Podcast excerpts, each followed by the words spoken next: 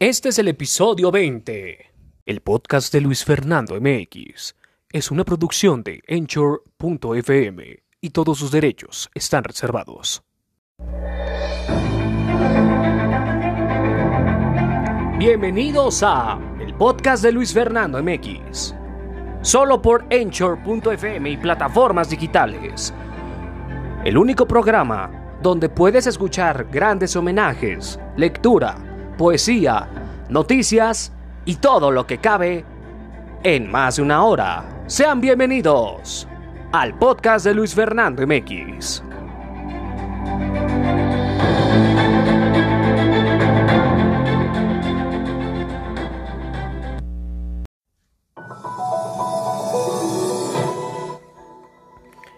Hola, ¿qué tal?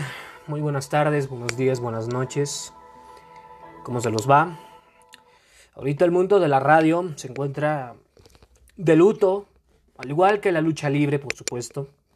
Se murieron un luchador familiar de el Toro Blanco Rush, septiembre negro, eh, un gran luchador precisamente de Tala, esto en Jalisco, Septiembre Negro Junior, el tío de Rush, Místico y Dragon Lee. El cáncer ganó frente a su vida este gran eh, luchador jalisciense del pancracio, era también conocido como Pitbull 2. César Muñoz, el, el, hermano de Arturo Muñoz, que es la bestia del ring. Le doy mi más sentido pésame a, a Rush, a, a, a, la bestia del ring, Arturo Muñoz, a Místico, a Dragon Lee. Y también desearle mi más sentido pésame a Leticia Nal Cantún, porque ayer en la tarde se murió el, un gran locutor de joya, dándonos también en Radio Red el nuevo amanecer con Matilde Rí, con la producción. Murió, murió Roman Ariel. Y quisiera al final de esta transmisión, después de una canción de Agustín Lara, que hoy es la segunda parte, dedica, eh, poner una poesía de, mm, de Nicolás Guillén y Pablo Milanés, es lo que se llama de qué callada manera, con la voz de, de Román, en un álbum que hizo que se llama Voz, Música y Poesía. Y quisiera dedicarle esa transmisión a él, que me está oyendo desde arriba, donde los dioses exclusivamente están en el cielo. El micrófono, las ondas radiales de la frecuencia y la amplitud modulada están vestidas de luto. Descanse en paz. Septiembre, Negro Junior y Román Ariel. Y, y, también estamos también muy felices porque a pesar, bueno, yo no simpatizo a Obrador para nada, ¿verdad? Que aunque hoy sea su cumpleaños, nada más que les decía desearles mucha felicitación a ese presidente. Pero sobre todas las cosas, hoy también es el cumpleaños del embajador de Estados Unidos en México, que es nada más y nada menos que Christopher Landó. ¡Felicitaciones! Y dice...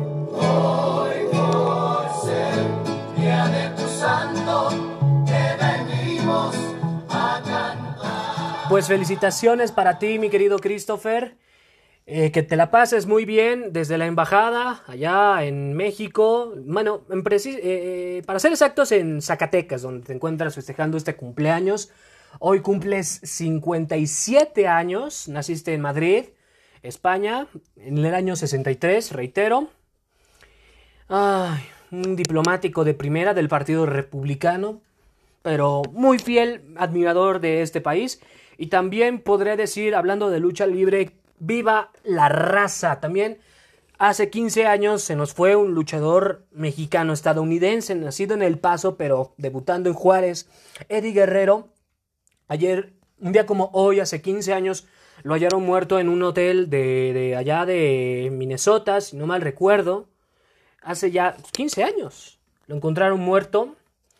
Hace, sí, en esa fecha quiso llamar a Chavo Guerrero a la ambulancia, pero desafortunadamente nada pudieron hacer. No pudieron hacer absolutamente nada. los trasladaron allá a Phoenix, Arizona, donde está su este, donde está sepultado. Y le quiero mandar un fuerte saludo tanto a Chavo como a Primo Guerrero, que son los sobrinos, eh, pero sobre todo a su exmujer, que aunque me caiga gorda, pues aquí sí la respeto por la muerte de, de su esposo, a Vicky Guerrero, hijo de Gori Guerrero, un, mexicano nacido en Arizona. Bueno, vamos a empezar esta transmisión con este homenaje doble, tanto a Román como a Agustín Lara, la última parte de Agustín, pero vamos a empezar con una información de primera. Empezamos. Comenzamos precisamente afirmando que Biden ha ganado Arizona y consolida su victoria en la elección norteamericana. Y también ha ganado Georgia y Biden y Donald Trump ganan Carolina del Norte. Cabe mencionar que los electores se reunirán el 14 de diciembre, o sea, dentro de un mes, para votar la fórmula presidencial, porque la ley establece que el colegio se reunirá el primer lunes después del segundo miércoles de diciembre. El 6 de enero del 21, el Congreso certificará al ganador, que asumirá el cargo el 20 de ese día, de ese mes. Ni ahorita Trump ni Joe Biden tienen asegurada la victoria, pero, pero, Biden tiene la ventaja. Que no se les pase, el lunes 16 de, este mes el metro va a operar desde las 7 hasta las 00 horas del día siguiente con horario de día festivo, tal como aplica para los domingos también. Asimismo, recordó a los usuarios que la estación Zócalo permanece cerrada y como la alternativa para llegar a la zona se encuentran las estaciones Allende, Pino Suárez y Bellas Artes. Finalmente, hizo un exhorto a las personas usuarias a no bajar la guardia y mantener el ingreso y durante su trayecto las medidas de prevención con el uso correcto de los cubrebocas y careta, gel antibacterial y evitar ingerir alimentos y hablar, a fin de no emitir gotículas de saliva que podría propiciar contagios de COVID-19. Le ponen bozal, cae Cristian N. el perro, el jefe de la Plaza de Guerreros Unidos del estado de Morelos, lo agarraron eh, en el Boulevard Lázaro Cárdenas, esto en, ese estado, en Morelos. Observaron a ese conductor de un automóvil color blanco intercambiar bolsas plásticas con sustancia brillante con un individuo que se encontraba afuera. Los agentes solicitaron al conductor la inspección en la que se encontraron dosis de metanfetamina. Anduvo ocultando 18 bolsas eh, en un automóvil Lincoln 2009 con placas de circulación del Estado de México. ¿Quién es el perro? Cristian N es considerado el presunto jefe de Plaza de Guerreros Unidos en las municipalidades de Zacatepec y Cojutla, luego de la muerte de su hermano Mario N., alias el Charlie o el Carpintero, quien ocupaba la misma posición en la zona de Tlaquiltenango. El Charlie fue agredido con arma de fuego en noviembre del pasado 2019 en la zona oriente y debido a las lesiones murió dos meses, no, un mes después, ese mismo año muchachos. Un golpe fatal para los Guerreros Unidos. Si todos te dan la espalda, el último video de Acapito me lo Aguirre, Mike Hernández también acaba de morir a sus 48 años. Eh, lo confirmó su sobrina. Fue lo último que escribió el 30 de octubre, nomás duró 8 segundos, en su Acapito Show Filosofía 2. Si todos te dan la espalda, hazles calzón chino y échate a correr. Esas fueron sus últimas palabras. Fue en ser en conducta de la escuelita, bueno, como lo quieren llamar, Agapito Melo Aguirre. En su canal de YouTube contaba chistes para hacer reír a los seguidores. El mariachi rosado también le titulaban. Saltó a la fama gracias a la de la mano de Jorge Ortiz de Pinedo. Hasta el momento no se han dado a conocer detalles de su deceso, pero es una tragedia para el mundo de la comedia que se haya muerto este estupendo comediante. Y Eleazar N no tiene chamba. Quería participar en la mexicana y el güero, pero Nicandro Díaz dijo, por esa violación que le hiciste a Stephanie Valenzuela, ya no vas a estar. Y dice que la producción no apoya la violencia en ninguna de sus formas, por lo que hecho que por el que Eleazar N señalado por Stephanie y por relaciones anteriores, entre ellas a Dana Paola. Pues tenía 14 años de edad mientras él tenía 23 años, una relación pues un poco polémica. Recordemos que está acusado por, este, hace una semana, por agresión física a su pareja, como le dije, Stephanie Valenzuela. Igual, precisamente, recientemente, su hermana, Sorilandia, Zoraida, saludos Soraya, publicó una imagen en sus historias de Instagram a la que se podía leer la única palabra que puso, fe. Y ya. Y se, se mantuvo callada. Ya. Bueno, vamos a continuar con otra poesía de Sor Juana, que por cierto, Sor Juana ya está publicada en el billete de 100 pesos. Y no me gusta. Le redujeron 100 pesos menos al valor. Bueno, vamos a escuchar esta poesía que venía en los billetes de 200 pesos. Esto que se llama Redondillas. Escuchemos esta poesía de Sor Juana Inés. De la Cruz, por supuesto.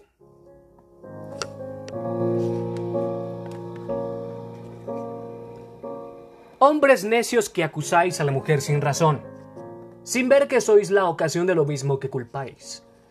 Si con ansia sin igual solicitáis su desdén, ¿por qué queréis que obren bien si los incitas al mal?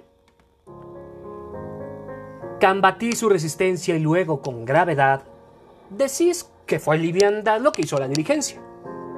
Pareces quiere el denuedo de vuestro parecer loco el niño que pone el coco y luego le tiene miedo. ¿Qué humor puede ser más raro que el que faltó del consejo? El mismo empaña el espejo y siente que no esté claro. Mas entre enfado y, y pena que vuestro gusto refiere, bien haya la que no os quiere y quejaos enhorabuena. Dejad de solicitar y después con más razón acusaréis la afición de la que os fuere a rogar. Bien con muchas armas fundo que lidia vuestra arrogancia, pues en promesa e instancia juntas diablo, carne y mundo.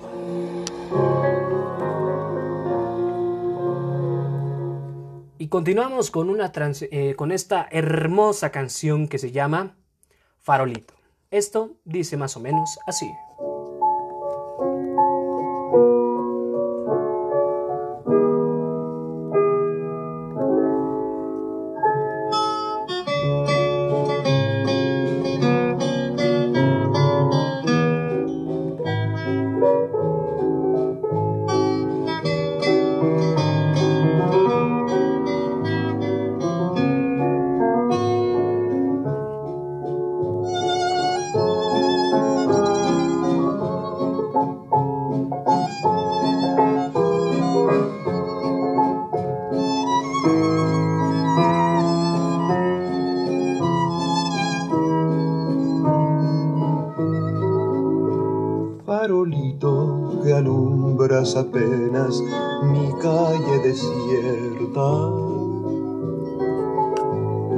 Cuántas noches me viste llorando llamar a su puerta, sin llevarle más que una canción, un pedazo de mi corazón, sin llevarle más nada que un beso friolento, travieso, amargo y dulzón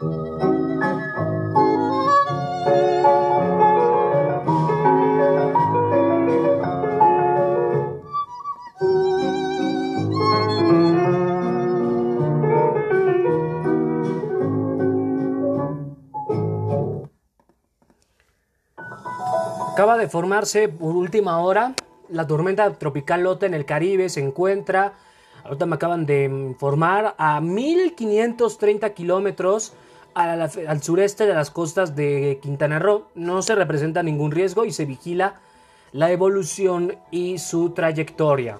Esto es el informe de hasta el momento. Continuamos con más noticias. Mexicano gana lotería desde de Estados Unidos desde México, un chico con suerte. La noche de hace dos días, 11 de noviembre, ganó el Powerball en Estados Unidos. El mexicano 63 ganó el tercer premio de 50 mil dólares, que eso equivale a un millón de pesos, a través del servicio online de boletos de Loader, que te permite participar en cualquier sorteo mundial.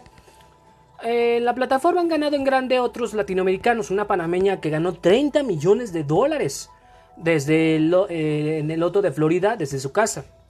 Un salvadoreño con un millón, o los dos premios de una colombiana y un ecuatoriano de 50 mil dólares cada uno. Esos últimos tres en la Lotería Powerball, que tendrá en juego este sábado una bolsa de 168 millones de morlacos verdesotes que equivalen a unos 3.400 millones de billetes mexicanos. Los mexicanos que quieren repetir la hazaña o llevarse ese premio solo deben ser mayores de edad y jugar, podrán jugar al Powerball y otras loterías adquiriendo sus boletos online en The Loader. ¿Cómo participar? Ingresan a la página de Powerball en The Loader. Elige el número de líneas, escoge los números de la suerte y confirmas la compra. Y ya. Sebastián Díaz, vocero de The Loader para Latinoamérica, dice que la plataforma puede notificar sobre resultados loterías gratuitamente, al igual que sobre los premios de ganados, si eres jugador. ¿Cómo se pagan? Van directamente a la cuenta, sin embargo. Si los participantes reciben un premio mayor, la persona lo puede cobrar en persona y la empresa se encargará de cubrir los viáticos correspondientes del ganador.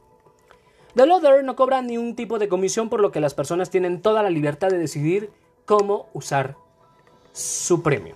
Así que para los que quieran jugar, les deseo la suerte del mundo. Igual a Venezuela, usuarios comentan parecido con el nuevo billete de 100 pesos que les dije, tiene la imagen de Sor Juana. Tiene la imagen del Bolívar, del Bolívar fuerte, al, pues, claro, a Bolívar. Y los, usuarios de redes señalaron que es una muestra de que México se parece cada vez más a Venezuela. Y créanme, sí, sí se va a parecer.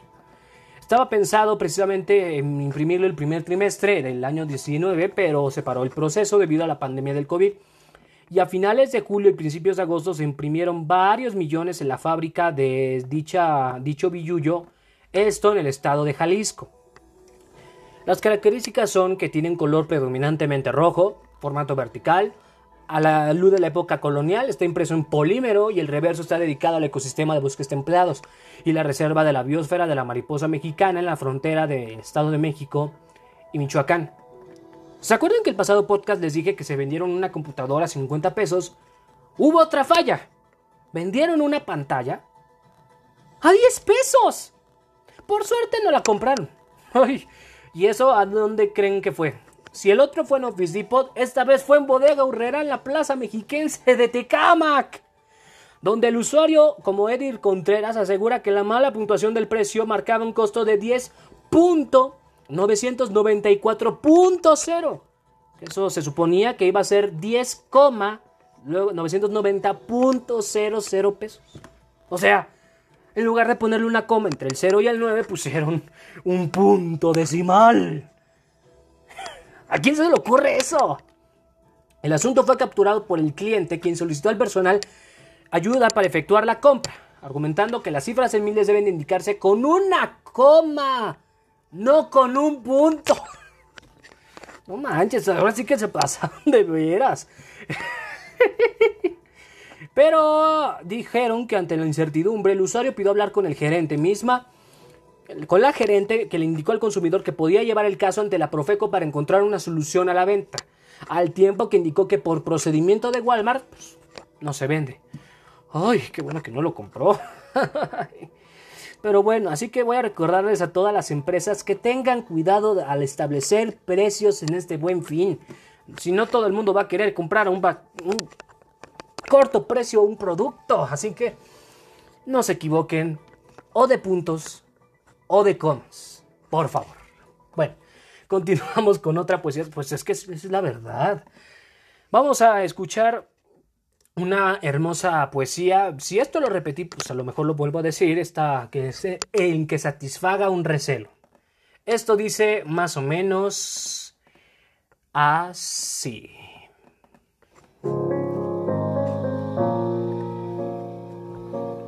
Esta tarde, mi bien, cuando te hablaba, como en tu rostro y en tus acciones vía que con palabras no te persuadía, que el corazón me vieses deseaba.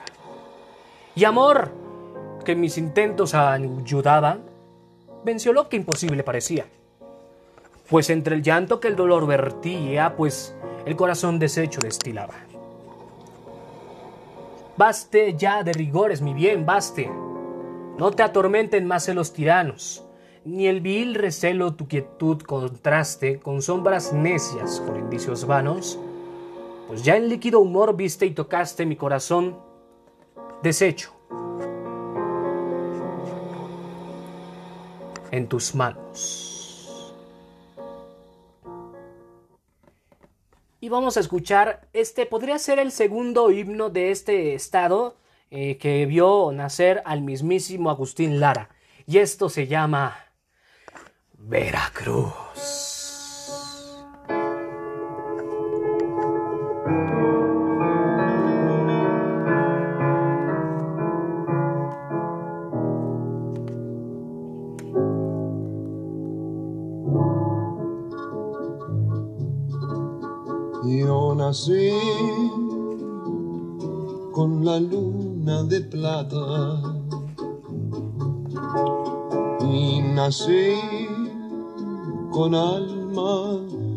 Pirata. He nacido rumbero y jarocho, trovador de veras, y me fui lejos de Veracruz, Veracruz rinconcito donde hacen su nido las olas del mar. Veracruz,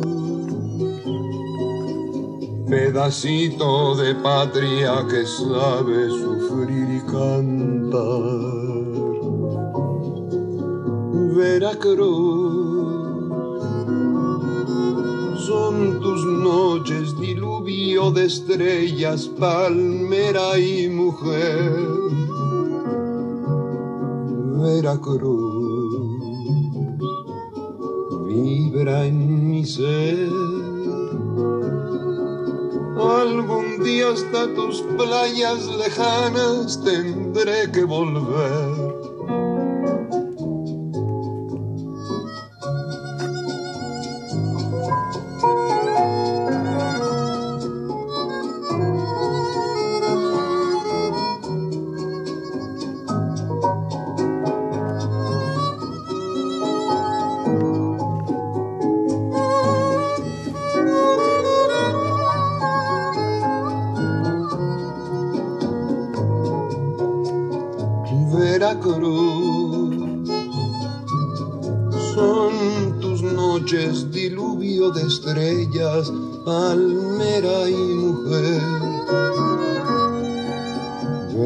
Veracruz vibra en mi ser. Algún día hasta tus playas lejanas tendré que volver.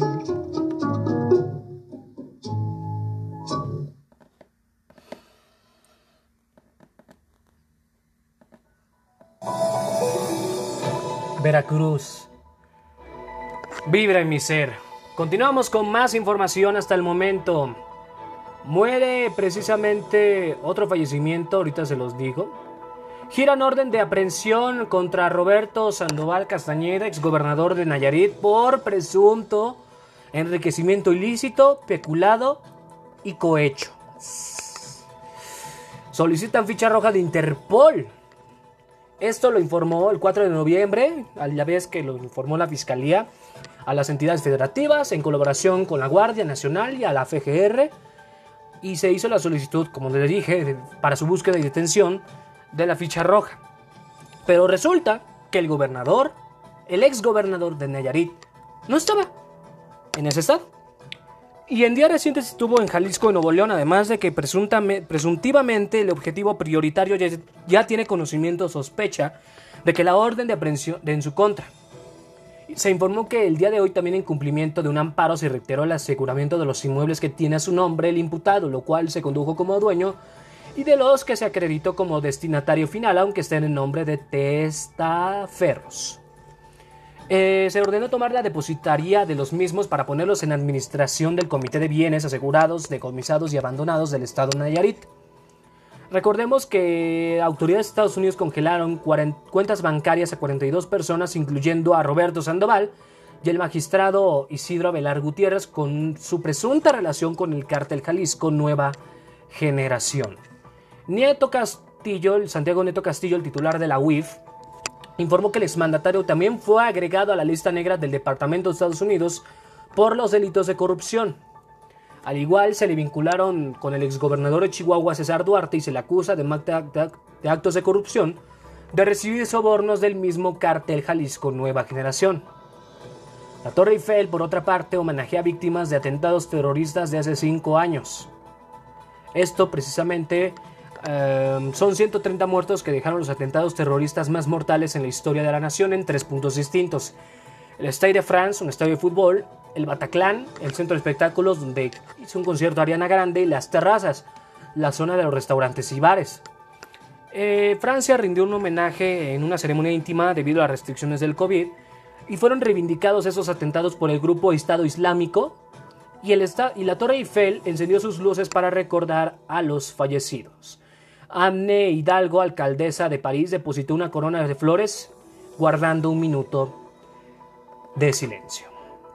Verificentro regresan al horario normal del Estado de México. Aquí están los detalles. Para nuestros amigos del Estado. A través de sus redes sociales, el gobierno informó que el horario se modifica de la siguiente manera. Lunes a viernes de 8 a 7 de la noche y los sábados de 8 a 15 de la, a 15 de la tarde. Se deberá programar cita a través de la página electrónica, llamando por teléfono o acudir directamente para agendar la cita. Es importante recordar que si su vehículo cuenta con terminación de placas 9 o 0, tendiendo como fe tienen hasta el 23 de noviembre para realizar la verificación y evitar sanciones. Si su vehículo porta holograma 0, doble 0 y expiró después del 23 de marzo, podrán realizar la verificación hasta el 31 de diciembre consultado Consultando el listado de vehículos candidatos, podrá acudir una persona por coche, tener una sana distancia de 5 de 1,5 metros. Obligatorio el uso de cubrebocas, utilizar el estornudo de etiqueta con un pañuelo con la parte interna del codo, lavar y desinfectarse las manos dentro y fuera del verificentro. El personal se encargará de sanitizar las áreas y si tienes si ya tienes cita pero tienes síntomas de COVID, alguien más puede acudir a verificar su automóvil. Y bueno, vamos a continuar con otra poesía. Esta es diferente. Esto que se llama una hermosa. Un hermoso escrito que se titula Que contiene una fantasía contenta con amor decente. Esto dice más o menos así.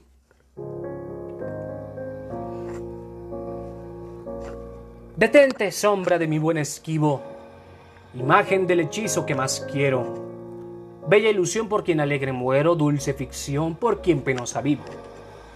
Si al imán de tus gracias atractivo sirve mi pecho de obediente acero, ¿para qué me enamoras, lisonjero, si has de burlarme luego, fugitivo? Mas blasonar no puede satisfecho, de que triunfa de mí tu tiranía, que aunque dejas burlado el lazo estrecho que tu forma fantástica ceñía, poco importa burlar brazos y pecho si te labra prisión. Mi fantasía. Y con la misma voz de Silvestre Mercado y la letra del gran Agustín Lara, pienso decir esta pequeña frase de esta canción. Vende caro tu amor, aventurera.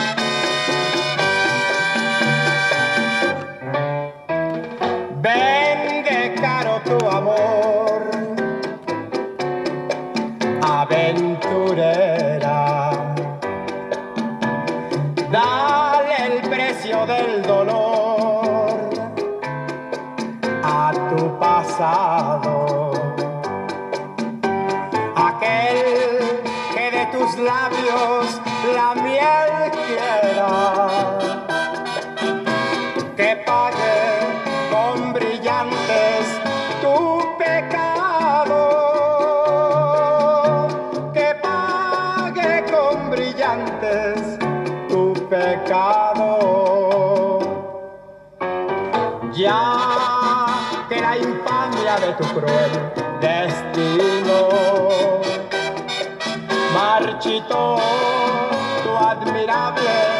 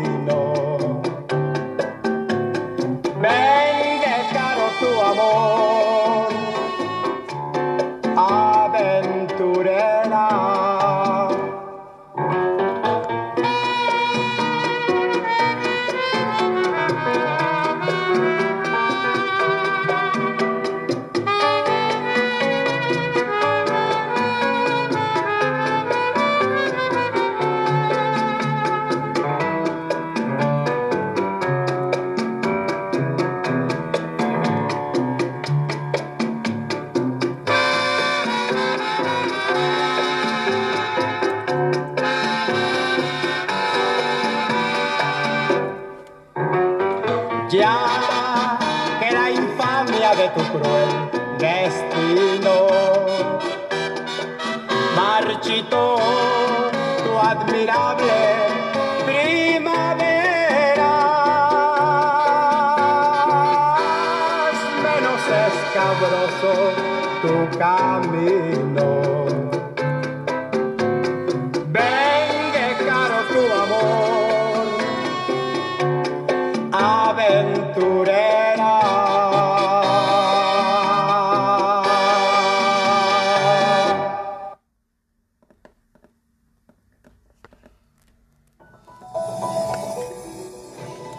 de Agustín Lara, la voz de Silvestre Mercado, gran homenaje que le hizo la Santanera en su álbum La Sonora Santanera y la inspiración de Agustín Lara.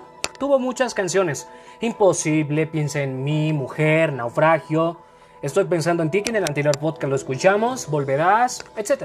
Bueno, no habrá persecución ni venganzas políticas, eso dijo AMLO tras acusación de Lozoya frente a Luis Virgaray. Y a Peña Nieto también. También afirma, Lozoya señaló al expresidente Peña y a Luis Videgaray de utilizar sobornos en la campaña de 2012 para presuntamente afectar la candidatura de AMLO. Durante su conferencia, Obrador recalcó que no conoce la información extra que presentó Lozoya y reiteró que su gobierno no ha presentado denuncias contra los exmandatarios. El mandatario mencionó que no existe una consigna de él ni a favor o en contra de nadie y pidió que haya confianza en las acciones de la fiscalía encabezada por Gertz Manero. AMLO indicó que uno de los directivos de la empresa Odebrecht reveló que los sobornos fueron entregados para obtener contratos, aunque recalcó que no sabía de los recursos que los recursos se utilizaron para realizar una campaña en su contra en 2018. Muere el destripador de Yorkshire que aterrorizó al norte de Inglaterra, Peter Sutcliffe, por el asesinato, eh, por el asesinato de 13 mujeres y condenado a cadena perpetua. Murió el viernes, o sea, hoy, por COVID-19, pero rechazó todo tratamiento, según la prensa. El hombre de 74 años sufría otros problemas de salud, incluidos trastornos cardíacos y diabetes. El Ministerio de Justicia se negó a hacer comentarios y dijo únicamente que había fallecido en el hospital. Dice que nada borrará nunca el mal que causó, pero es justo que haya muerto entre rejas por sus bárbaros asesinatos. Recordemos que en 2010 una sentencia de la alta corte estableció que no debía salir nunca de prisión. Fue condenado desde el año 81 a 20 cadenas perpetuas por asesinar a 13 mujeres en Yorkshire y haber intentado matar a otras 7 entre el 75 y 1980. ¿Cómo y por qué mataba al destripador de Yorkshire?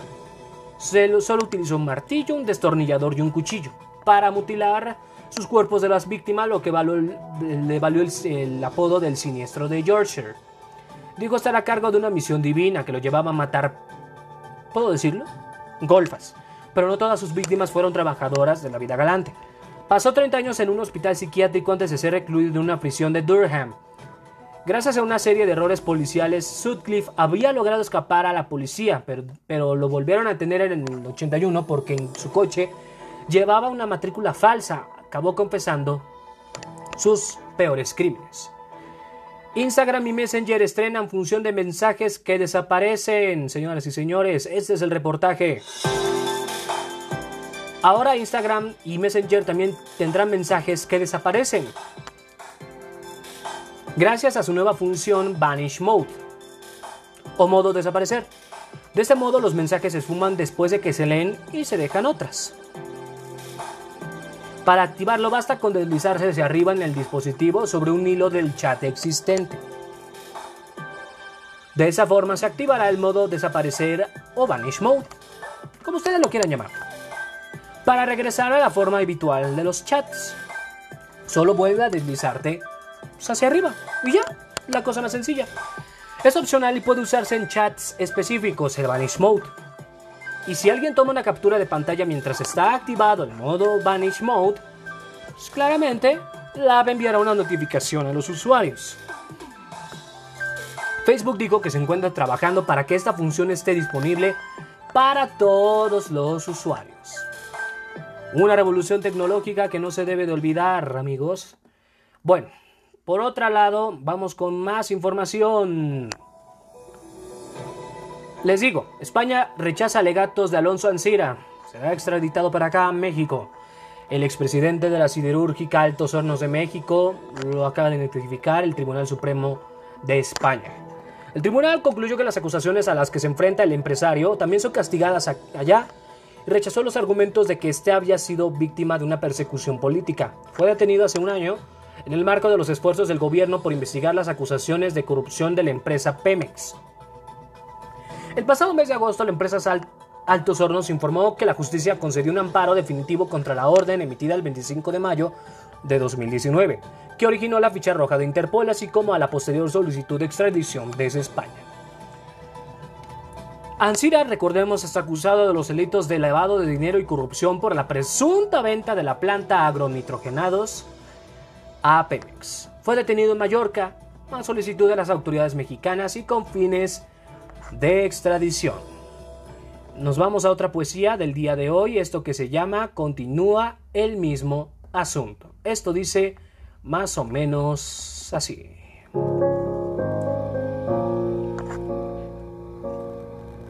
Feliciano me adora y le aborrezco. Lizardo me aborrece y yo le adoro. Por quien no me apetece ingrato, lloro, y al que me llora tierno, no apetezco. A quien más me desdora el alma ofrezco, a quien me ofrece víctimas desdoro. Desprecio al que enriquece mi decoro y al que hace desprecios, enriquezco. Si como ofensa al uno que reconvengo me reconviene el otro a mi ofendido, y al padecer, de todos modos vengo, pues ambos atormentan mi sentido.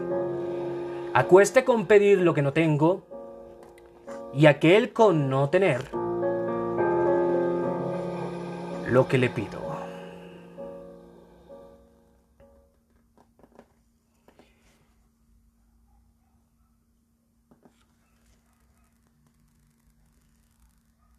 Y vamos a continuar con otra canción de Agustín Lara, esto que se llama Pervertida.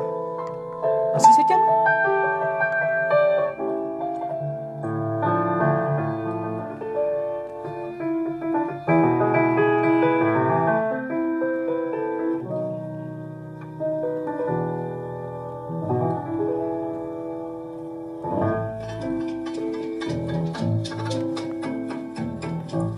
Sentido la espina de tus rencores,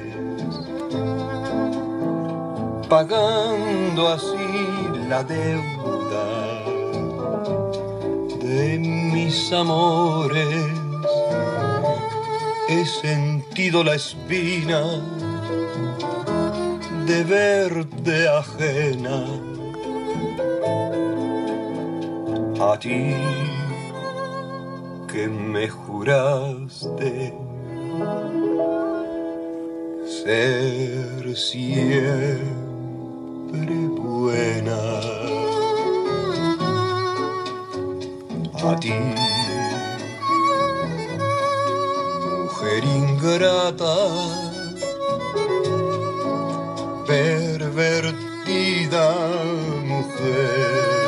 Quien adoro. A ti, prenda del alma,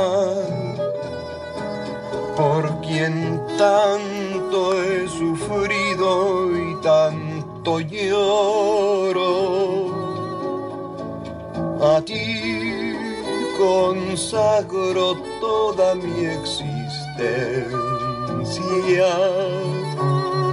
la flor de la maldad y la inocencia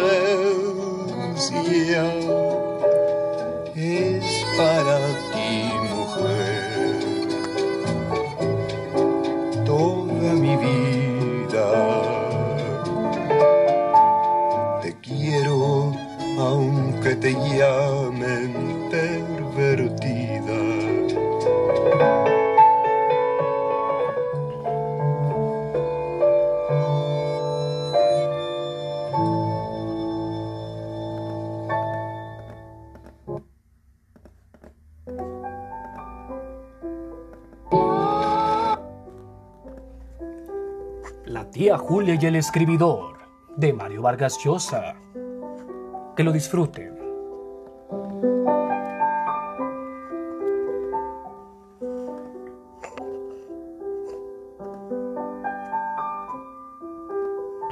Fue en ese momento que los guardias capturaron a Gumersindo Tello. El mecanismo no ofreció la menor resistencia ni pretendió huir, ni mostró sorpresa por el hecho de ser detenido, limitando a decir a los otros al recibir las esposas, Hermanos, nunca los olvidaré. Los testigos prorrumpieron de inmediato en nuevos cánticos, mirando al cielo y poniendo los ojos en blanco, y así acompañaron hasta el auto del señor príncipe, quien trasladó a los guardias y al detenido a la comisaría de la Victoria, donde se le despidió agradeciéndole los servicios prestados. En la comisaría, el capitán G.C. Enrique Soto preguntó al acusado si quería secar sus zapatos y pantalones en el patio, a lo cual Gumersindo repuso que se hallaba acostumbrado a andar mojado por el gran incremento de conversiones a la verdadera fe que se registraba últimamente en Lima. De inmediato, el capitán Soto procedió a interrogarlo, a lo cual el acusado se prestó con ánimo cooperativo. Preguntado por sus generales de ley, repuso llamarse Gumersindo Tello y ser hijo de doña Gumersinda Tello, natural de Moquegua y ya difunta, y de padre desconocido, y haber nacido él mismo, también probablemente en Moquegua hace unos 25 o 28 años.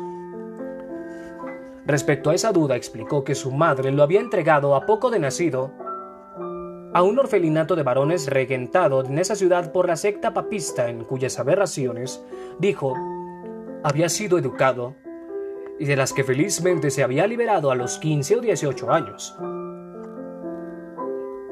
Indicó que hasta esa edad había permanecido en el orfelinato, fecha en que éste desapareció en un gran incendio, quemándose también todos los archivos, motivo por el cual él se había quedado en el misterio sobre su exacta edad.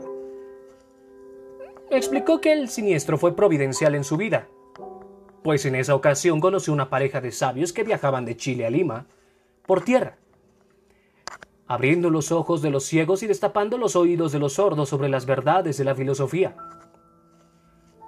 Puntualizó que se había venido a Lima con esa pareja de sabios, cuyo nombre se excusó de revelar porque dijo que era bastante saber que existían para tener también que etiquetarlos.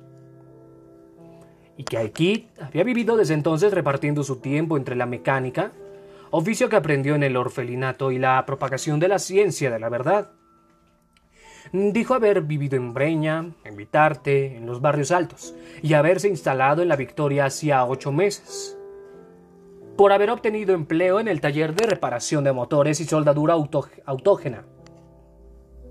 El INTI, que quedaba demasiado lejos de su domicilio anterior.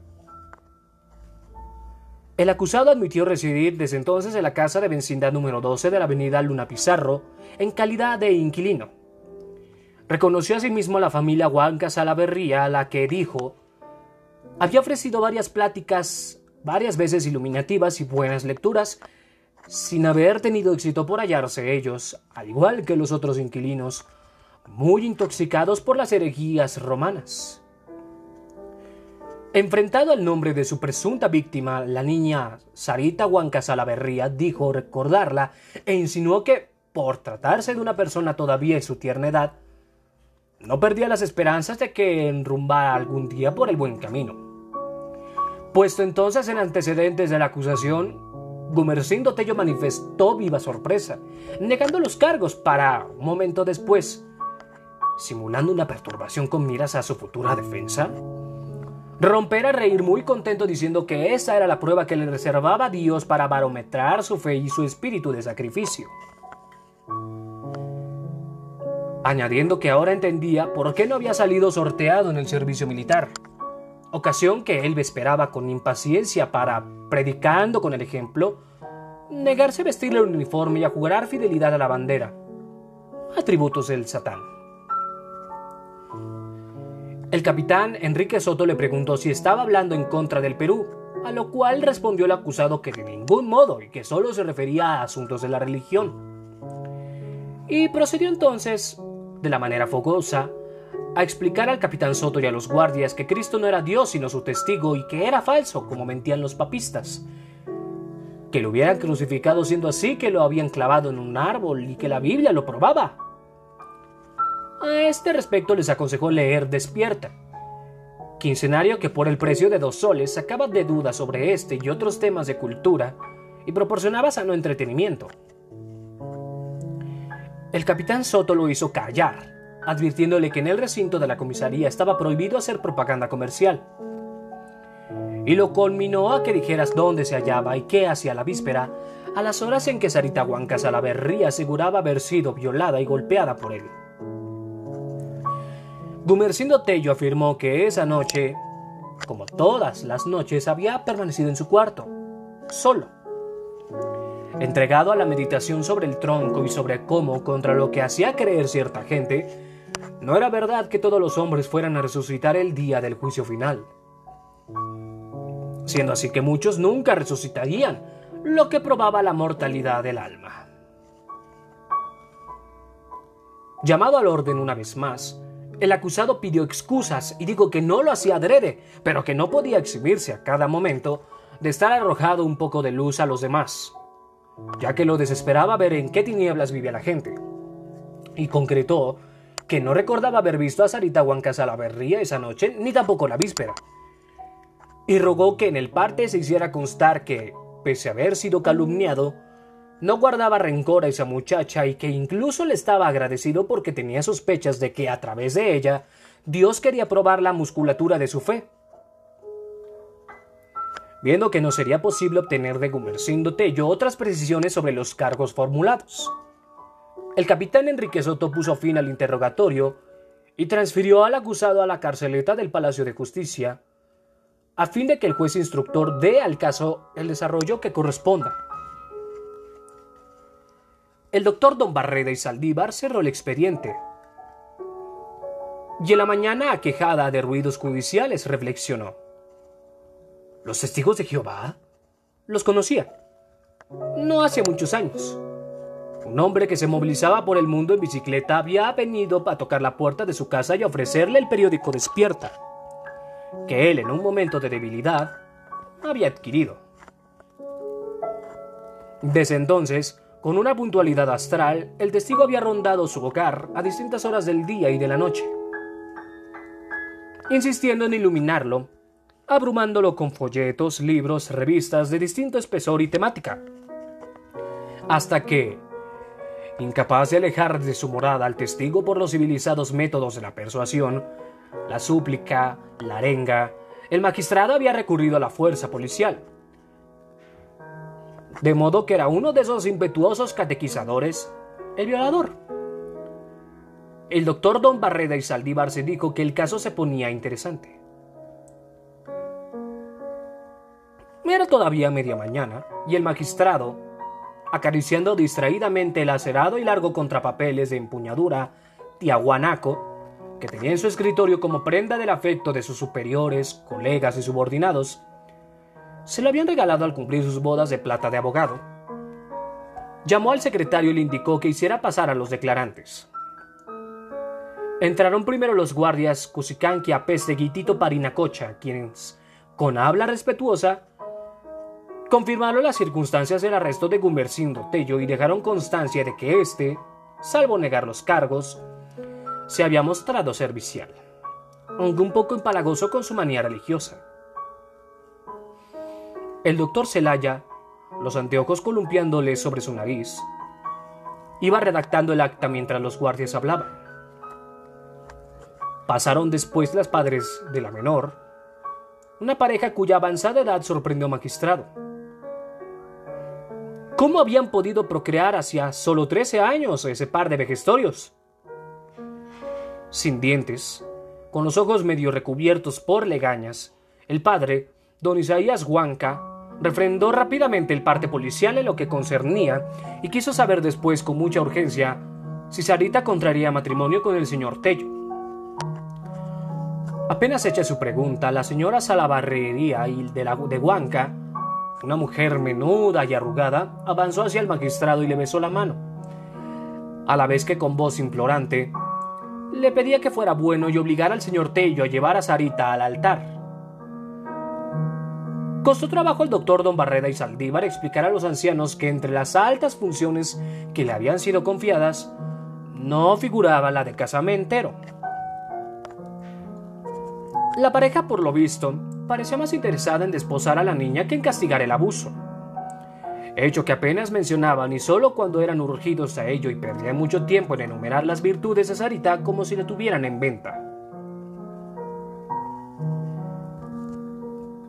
Sonriendo para sus adentros. El magistrado pensó que estos humildes labradores no había duda que procedían de Lande y que habían vivido en contacto con la gleba. Lo hacían sentirse un padre arquimonioso que se niega a autorizar la boda de su hijo. Intentó hacerlos recapacitar cómo podían desear para marido de su hija un hombre capaz de cometer estupro contra una niña inerme. Pero ellos se arrebataban la palabra, insistían Sarita sería una esposa modelo a sus cortos años. Sabía cocinar, coser y de todo. Ellos eran ya viejos y no querían dejarla huérfana. El señor Tello parecía serio y trabajador. Aparte de haberse propasado con Sarita la otra noche, nunca se lo había visto borracho.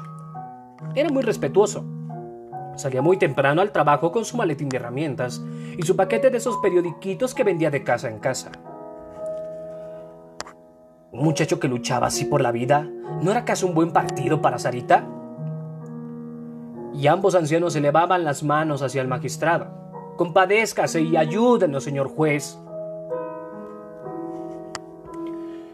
Por la mente del doctor Don Barreda y Saldívar flotó, nubecilla negra preñada de lluvia, una hipótesis. ¿Y si todo fuera un ardí tramado por esa pareja para desposar a su vástaga? Pero el parte médico era terminante. La niña había sido violada. No sin dificultad, despidió a los testigos. Pasó entonces la víctima. El ingreso de Sarita Huancas a la berría iluminó el adusto despacho del juez instructor. Hombre que todo lo había visto, ante el cual, como victimarios o víctimas, habían desafiado todas las rarezas y psicologías humanas. El doctor Don Barreda y Saldívar se dijo, sin embargo, que se hallaba ante un espécimen auténticamente original. ¿Saita Huancas Salaverría era una niña? Sin duda, a juzgar por su edad cronológica y por su cuerpecito en el que tímidamente se insinuaban las turgencias de la femineidad, y por las trenzas que recogían sus cabellos y por la falda y la blusa escolares que vestía. Pero en cambio, en su manera de moverse, tan gatuna y de pararse, apartando las piernas, quebrando la cadera, echando atrás los hombros y colocando las manitas con desenvoltura invitadora en la cintura, y sobre todo en su manera de mirar, con esos ojos profanos y aterciopelados y de morderse el labio inferior con unos dientecillos de ratón, Sarita Huanca Salaverría parecía tener una experiencia dilatada, una sabiduría de siglos. El doctor Don Barrera y Saldívar tenía un tacto extremado para interrogar a los menores. Sabía inspirarles confianza, dar rodeos para no herir sus sentimientos, y le era fácil, con suavidad y paciencia, inducirlos a traquinar escabrosos asuntos. Pero su experiencia esta vez no le sirvió. Apenas preguntó eufemísticamente a la menor si era cierto que Comercindo le molestaba desde hacía tiempo con frases mal educadas. Sarita Huanca se lanzó a hablar. Sí. Desde que se vino a vivir a la Victoria todas horas en todos los sitios. Iba a esperarla al paradero del ómnibus y la acompañaba hasta la casa diciéndole Me gustaría chuparte la miel. Tú tienes dos naranjitos y yo un platanito, y por ti me estoy chorreando de amor. Pero no fueron esas alegorías, tan inconvenientes en boca de una niña, lo que caldeó las mejillas del magistrado y atoró la mecanografía del doctor Celaya, sino las acciones con que Sarita comenzó a ilustrar las acechanzas del que fuera objeto.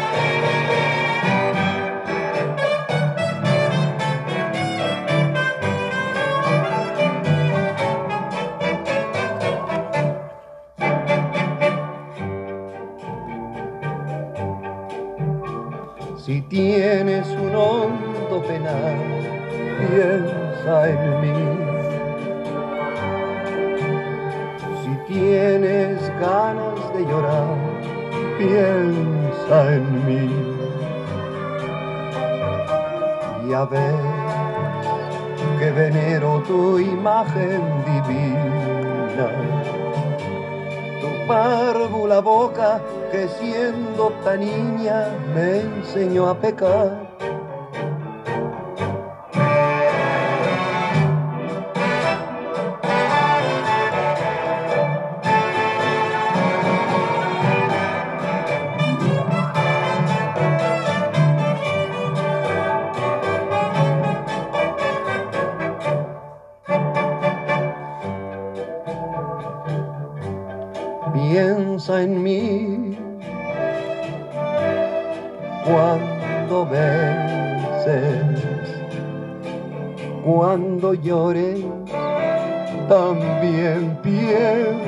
en mí.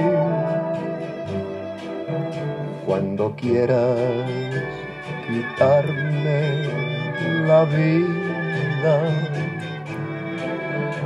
no la quiero para nada, para nada me sirve sin ti.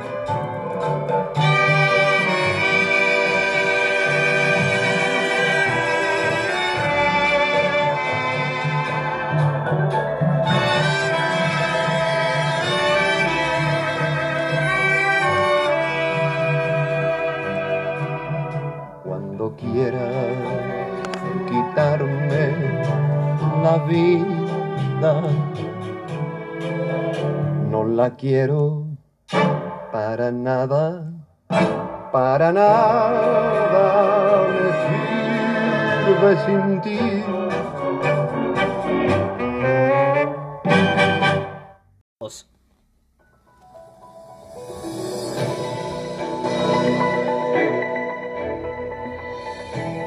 ¿Cómo están? De nueva cuenta esta lectura de la tía Julia y el escribidor, un caso sin precedentes. Y vamos a continuar con más información. Abuelita toca acordeón frente a su, un hospital donde se encuentra su esposa contagiada por COVID-19. Un abuelito de 81 años, Stefano Bozzini, se las ingenió para llevarle serenata a Carla Sacchi. a quien no puede visitar debido a que se encuentra internada en un hospital tras dar positiva a la prueba de COVID-19. Escuchemos un poco sobre este gran artista. La grabación fue captada el domingo pasado en el municipio de Castel San Giovanni, situado en la región de Emilia-Romagna. Stefano tomó ese acordeón y se plantó frente al nosocomio donde se encontraba su amada. Se observa al abuelito sentado sobre un taburete cerca del centro médico, donde deleita los oídos de su esposa ante la mirada de admiración de los presentes cerca del hospital. Están casados desde el año 73. Escuchemos.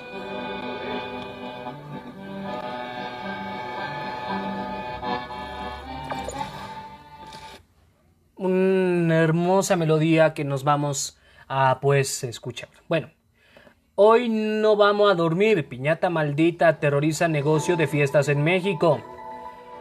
Dice, aunque las conocemos por ser coloridas, graciosas y darle un toque de felicidad, quizá después de que leas ese texto y si ves el video que hasta abajo los, vamos, los voy a publicar, no querrás ver una piñata ni en pintura o a menos que esté rota y te la puedas comer los dulces que ganaste, ya que se acerca diciembre. Y es que el youtuber cuenta que Mario Lara, quien es dueño de la tienda, ha vivido sucesos paranormales desde que abrió el negocio, el que no se dice en qué parte de México se localiza. Mario ha compartido en su face los sucesos paranormales que ha vivido con la piñata de Moana.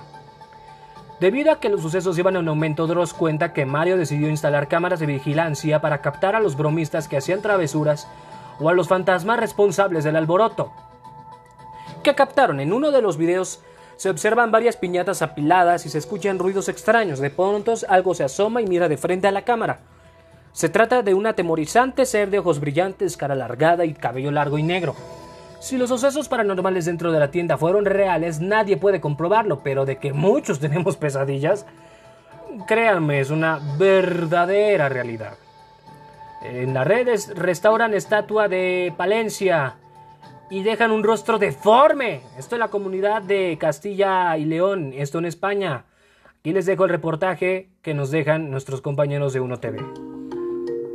Esta es una de las estatuas que decoran un edificio en Palencia, esto en España. No confundan con Valencia. Sufrió una restauración desastrosa, misma que fue denunciada por el pintor Antonio Capel. Es, aquí les muestro, próximamente les muestro un antes y un después de la imagen de esa estatua. Antes tenía una cara muy bonita, ahora nada más le pusieron una nariz muy ridícula y tres ojos, bueno, uno que se parece a la boca. El rostro del monumento quedó completamente desfigurado. Al igual que ojos, nariz, boca y hasta el peinado. No, no, no, no, de veras. Quedó horrible. La restauración mal hecha provocó notas y hasta memes en redes sociales. Sí, ¿verdad? Roberto Martín dice, me gusta mucho, eh, como dice eh, ese usuario de Twitter, me gusta mucho el homenaje que se le ha hecho a Ronaldo en un edificio de Palencia. Otro dice, Palencia con los presos políticos. Eche homo. Eche homo Palencia, dice. La estatua de Palencia adorna el exterior de un banco de ese municipio. Hombre, qué horrible la restauración, ¿verdad? Si visitan Palencia, tomen una foto a esa dicha restauración fuera de lo normal. Bueno, continuamos con more information, o sea, más información. Em, amantes del cine, atención, en Puebla reabren salas con estas medidas que les acabo de adjuntar. Hoy, ¿qué medidas son? Cerca de 40, 34 protocolos de cines y visitas interinstitucionales con la Dirección de Protección contra Riesgos Sanitarios para confirmar que se cumplen con los lineamientos. El aforo reducido al 33%, uso permanente de cubrebocas, la asignación de asientos en las salas deberá ser mediante esquema de tablero de ajedrez, dos butacas ocupadas, dos desocupadas y la siguiente fila bloqueada estableciendo medidas para evitar aglomeraciones en departamentos de alta afluencia como taquillas y dulcería, ingreso controlado, colocación de unifilas, atención con citas y turnos. El horario máximo de cierre es a las 11 de la noche de lunes a domingo. Se recomienda fijar horarios especiales matutinos para personas vulnerables, promover pagos electrónicos en taquilla y dulcería, y en esa área implementar estrictos protocolos sanitarios. Nada de venta de bebidas alcohólicas con dulces y botanas Con este tipo de servicio se limita la venta a una bebida solo acompañada de alimentos. Queda prohibida la operación de máquinas de juegos y videojuegos. Queda prohibido el uso de salas de descanso dentro del cine, frazadas, revistas y carros de servicio dentro de las salas. Y deberán cumplir los cines con la validación de riesgo particular y la validación de protección civil estatal contando con su código QR. Así que, también, pónganse las pilas, por favor. Estados rescatan a una mujer atrapada en la alcaldía Gustavo Amadero. Especialistas del Escuadrón de Rescate y Urgencias Médicas, el ERUM, de la Secretaría de Seguridad Ciudadana utilizaron técnicas de trabajo vertical. La rescataron precisamente en la avenida Eduardo Molina, en la 20 de noviembre, para atender el reporte de un incidente en el lugar. Una mujer de 39 años quedó atrapada en un elevador. De inmediato fue atendida por los paramédicos de la del ERUM, que la trasladaron a un hospital donde fue valorado su estado de salud y recibió atención médica especializada. Uf, así que por favor, cuando estén en los elevadores, tengan mucho cuidado. Por masacre en Bavispe, Sonora, vinculan a proceso al Pelonete, Pelón, Pelonete, cabeza de Juanete. José Alfredo N., por su probable relación con la masacre contra los integrantes de la familia Levarón, Miller, Johnson y Langford, ocurrida en noviembre de 2019 en Bavispe. La FGR y el caso de la familia. A través de la Subprocuraduría especializada en investigación de delincuencia organizada, obtuvo vinculación a proceso en contra de José Alfredo N. por los delitos de delincuencia organizada, homicidio calificado, homicidio calificado en grado de tentativa y daños. Un verdadero castigo. En continuación con la audiencia inicial, el propio juez, dentro de las causas penales, vinculó proceso a José Alfredo N otorgando a las partes un término de tres meses de investigación complementaria, decretándole prisión preventiva oficiosa, quedando interno en el cerezo del altiplano, esto en Almoloya de Juárez. Bueno, vamos con otra poesía del día de hoy, esto que se llama eh, de Sor Juana Inés de la Cruz, Quéjase de la suerte.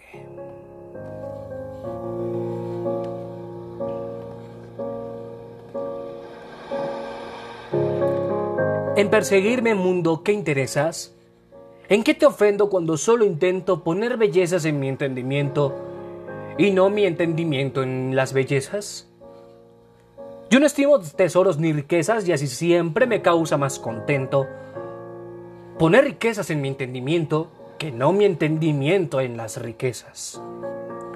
Y no estimo hermosura que vencida es despojo civil de las edades, ni riqueza me agrada fe mentira teniendo por mejor en mis verdades consumir vanidades de la vida que consumir la vida en vanidades.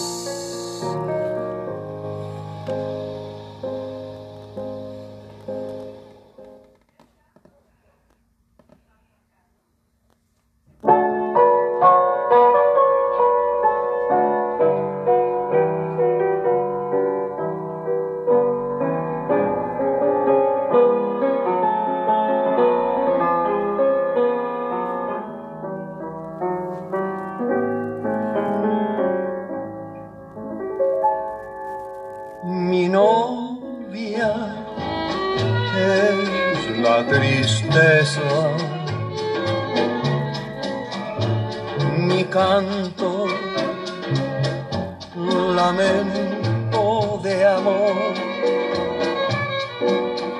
mi orgullo, su rubia cabeza.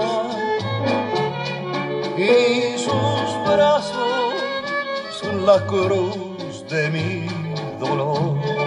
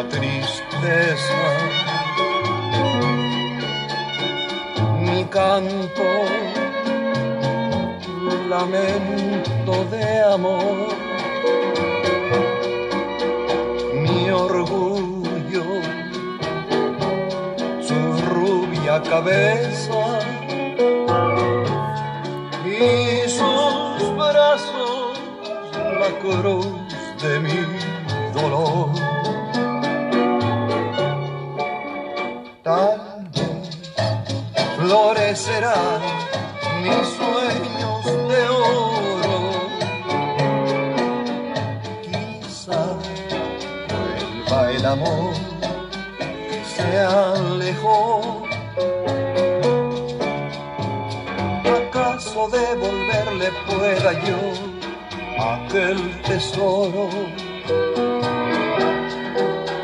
que mi novia la tristeza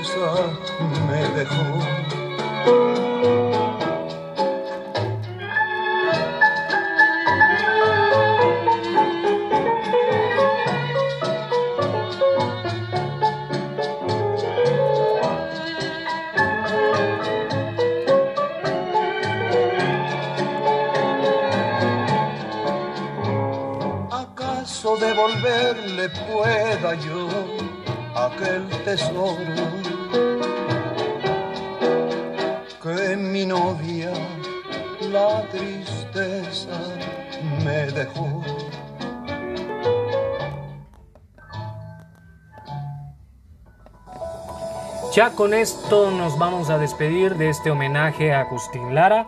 Vamos a unas pequeñas eh, noticias deportivas, ya finalizando esta transmisión. Eh, Mohamed Salah dio positivo a COVID-19, esto mm, precisamente mm, después de reunirse con varios amigos en una fiesta, eso lo anunció la Asociación Egipcia de Fútbol en un Twitter. Fue convocado para formar parte de los faraones con su selección en esta semana de partidos y se sometió a un control que dio positivo mientras que los otros miembros resultaron negativos. Actualmente es uno de los líderes de goleo en la Premier League con 8. El domingo pasado Jaime Bardi del Leicester y Mohamed Salah de Liverpool marcaron de penalti y alcanzaron a Dominic Calvert-Lewin del Everton y, so Son del Tottenham en lo alto de la tabla de arietes con 8 tantos. Una pronta recuperación para nuestro faraón de Liverpool. ¿Sí? Bueno, ustedes me disculparán la olla express, pero bueno, eso no es de importancia. Bueno, también en otra información, Abraham Anser se convierte en el primer mexicano en liderar el Masters de Augusta. Esto viene siendo en... Ahorita les digo más o menos de dónde es. Ah, sí. Eh, fue el primer lugar en solitario con 9 bajo par. Se convirtió el primer mexicano del Tour de la PGA un mexicano increíble. Convirtió el birthday con que hizo historia para imponerse como co-líder del torneo con solamente 8 bajo par. Con otro birthday en el hoyo 8 de la Augusta National Golf Club, Abraham se instaló como único líder con el 9 bajo par. Unos eh, hoyos después, Cameron Smith empató para ser colíderes. Justin Thomas y Dustin Johnson, dos de los mejores del mundo, se encuentran en tercer lugar con 8 bajo par. Gran orgullo para nuestro país. Verstappen lidera prácticas libres. Checo Pérez quedó en decimoprimero. Esto precisamente en el Gran Premio de Turquía. El holandés superó por apenas .4 segundos a Ferrari de Charles Leclerc, que sigue haciendo milagros cada fin de semana. Precisamente el Montegasco, quien no había manejado ese peculiar y exigente auto trazado, volvió a superar a Sebastián Vettel, que sí lo conocía de antemano, por 1,2 segundos. Recordemos que este domingo se va a disputar ese gran premio. Eh, Bottas quedó en tercero y Hamilton a una distancia de 0,850 metros en cuarto lugar. Checo tuvo una actuación complicada al quedar en el decimoprimer lugar de la segunda sesión de prácticas. Eh, de la segunda sesión, quedando en decimoprimer lugar lanzándose Lance Stroll en el noveno lugar. Eh, también Ezequiel Palacio sale fisurado tras un rodillazo en el duelo ante Paraguay. Esto precisamente en la bombonera en Argentina. Y ocurrió a mitad de la cancha cuando un jugador guaraní alzó de manera imprudente la pierna para dar de lleno al jugador que recibió el golpe por la espalda y resultó lastimado. El cuerpo del albiceleste ingresó y luego de atenderlo se lo llevaron al carrito de las desgracias. De acuerdo a la prensa, la lesión se hizo oficial y el jugador salió fisurado de la zona lumbar. Su lugar en el campo lo ocupó el jugador del Tottenham, Giovanni Lo Celso.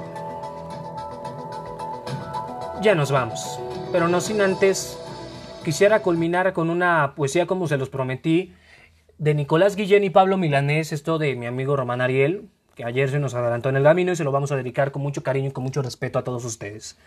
Esto que se llama De qué callada manera y vamos a culminar con dos canciones taurinas de Javier Solís de la letra de Agustín Lara, esto que se llaman Novillero y Granada. Con esto ya nos vamos, cuídense mucho, esto que se llama De qué callada manera. Esto dice así. Hasta siempre, Román.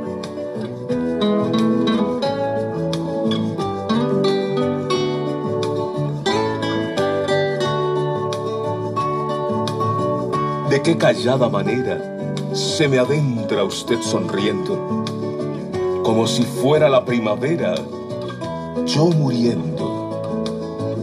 Y de qué modo sutil me derramó en la camisa todas las flores de abril.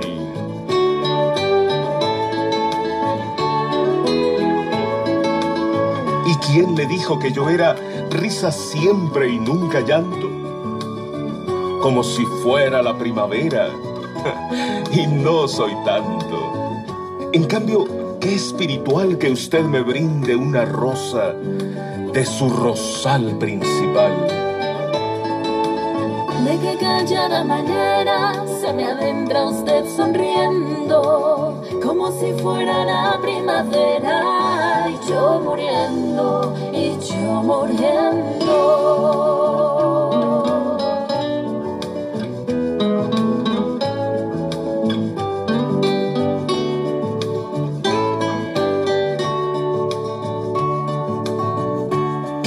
Dijo que yo era risa siempre y nunca llanto, como si fuera la primavera, y no, no soy tanto. En cambio, qué espiritual que usted me brinde una rosa de su rosal principal. De qué callada manera se me adentra usted sonriendo, como si fuera la primavera y yo, y yo muriendo yo muriendo. De qué callada manera se me adentra usted sonriendo, como si fuera la primavera, y yo muriendo, y yo muriendo.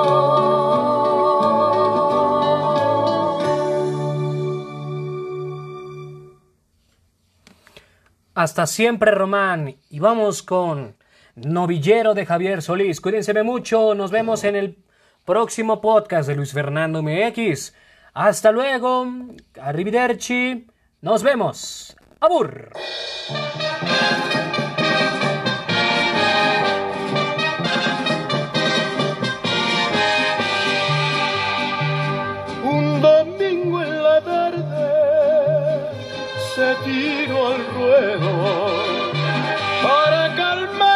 Sus ansias de novillero.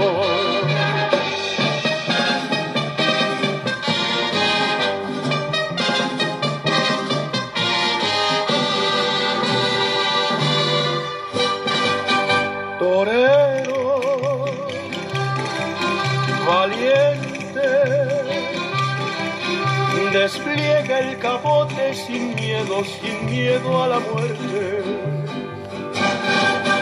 la Virgen te cuida, te cubre su manto que santo mantón de María. Muchacho, te arrima lo mismo en un quite gallardo que en las banderillas.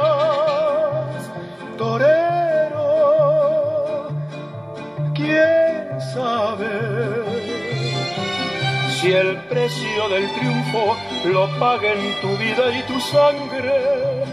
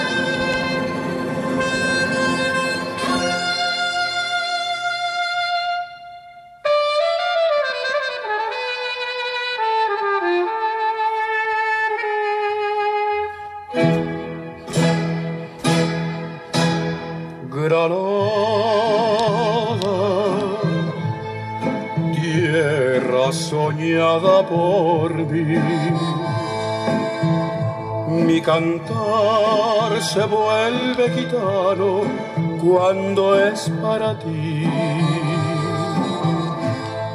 Mi cantar hecho de fantasía,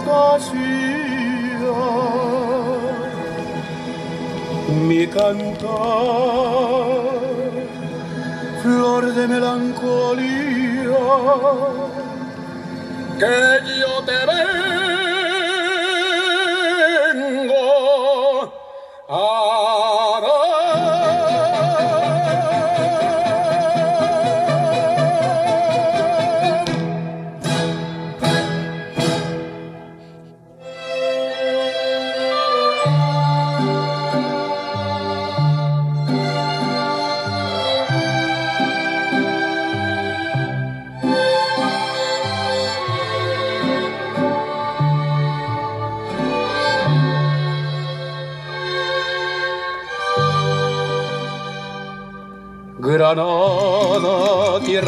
ensangrentada en tardes de toro.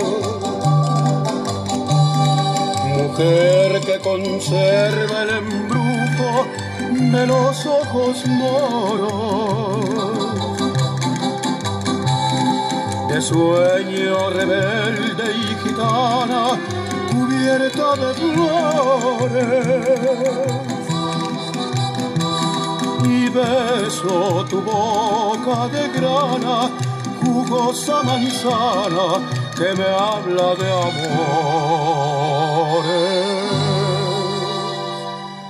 Granada, manola cantada en coplas preciosas. No tengo otra cosa que darte que un ramo de rosas. De rosas de suave fragancia que le dieran marco a la Virgen morena.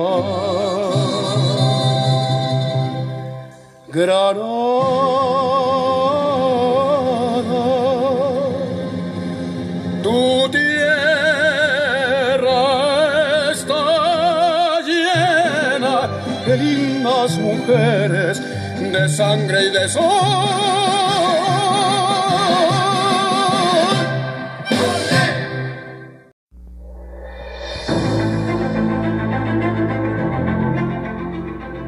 Esta fue una emisión más de el podcast de Luis Fernando MX, en donde todo cabe en más de una hora. Nos vemos en la próxima transmisión. Hasta entonces.